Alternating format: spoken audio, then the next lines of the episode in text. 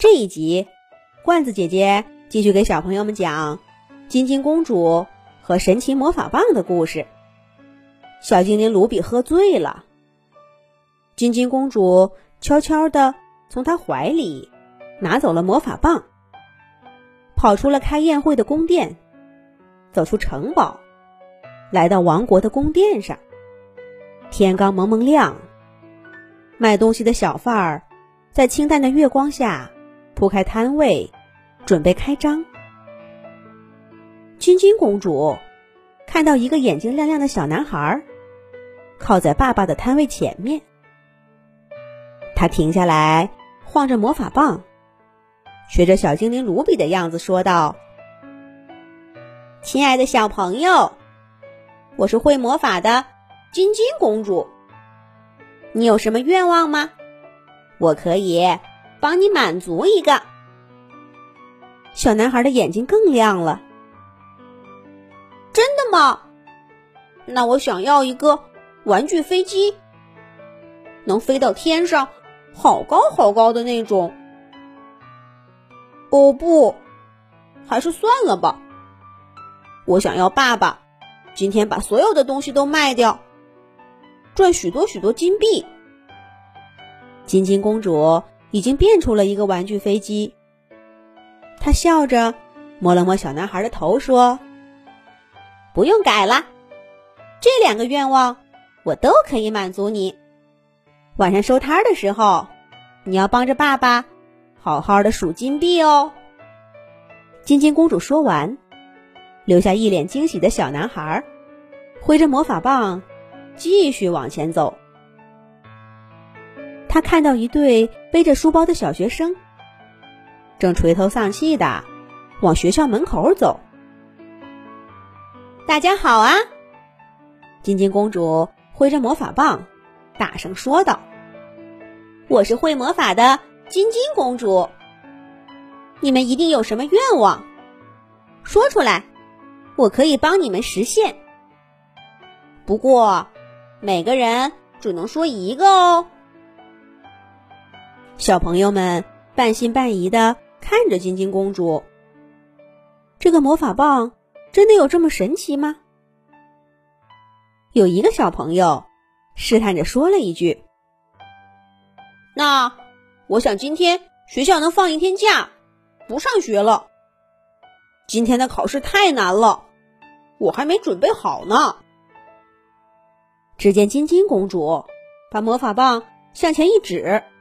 学校门口立刻出现一个大大的通知：今天学校维修，放假一天。整队的小朋友立刻发出欢呼声。这下子，大家都相信了金金公主的魔力，拥着她七嘴八舌的说出自己的愿望。有想坐热气球旅行的。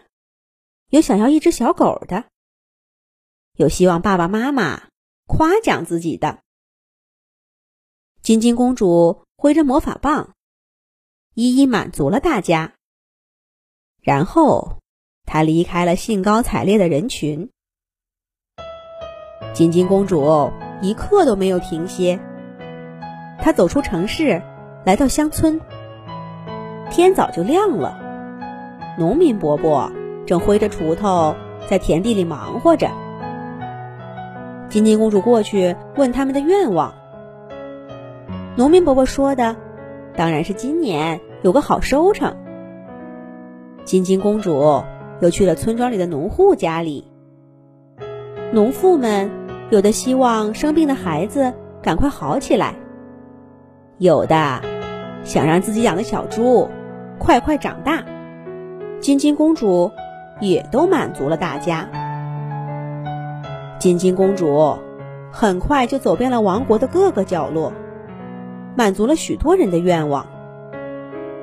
太阳越升越高，王宫里到处洋溢着欢声笑语。金金公主高兴极了，比她在王宫里生活的每一天都要高兴。不过，时候不早了。金金公主决定赶快回去，趁小精灵还没有醒，悄悄的把魔法棒还给他。可就在这个时候，金金公主看到有个小乞丐拿着一个破碗，站在偏僻的街角。天哪，怎么才看见他？这个可怜的孩子是最需要帮他满足愿望的。金金公主赶快跑过去，她问小乞丐有什么愿望。小乞丐说：“他想吃一顿丰盛的大餐。”这太容易了。金金公主挥舞着魔法棒，请他为小乞丐变出一份大餐来。然而这一次，魔法却失灵了。一只亮闪闪的魔法棒变得暗淡无光。原来，金金公主已经用完了魔法棒所有的法力。卢比神奇的魔法再也没办法满足一个小乞丐小小的愿望了。小乞丐的眼神儿一下子暗淡下去。不过，金金公主眼睛一转，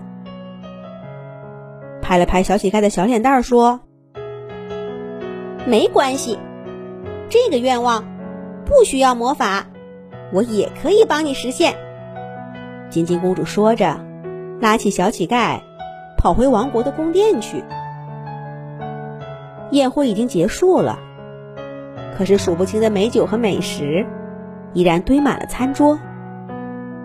大家都问金金公主去哪儿了，可金金公主却旁若无人的带着小乞丐坐在华丽的餐椅上，两个人美美的饱餐了一顿。刚刚醒来的小精灵卢比看着失去魔力的魔法棒，痛苦的拍打胸口。金金公主。至少用掉了十年的魔力，也就是说，未来的十年，卢比都没有办法满足公主王子们的愿望，自然也就不能来享用这样盛大的宴会了。可是，那有什么关系呢？金金公主才不在乎呢。今天，她帮助王国里那么多人实现了愿望。开心极了，她还打算劝说国王爸爸和王后妈妈，明年要把这个宴会开放给王国里所有的人。这样一来，大家一定比今年还要开心。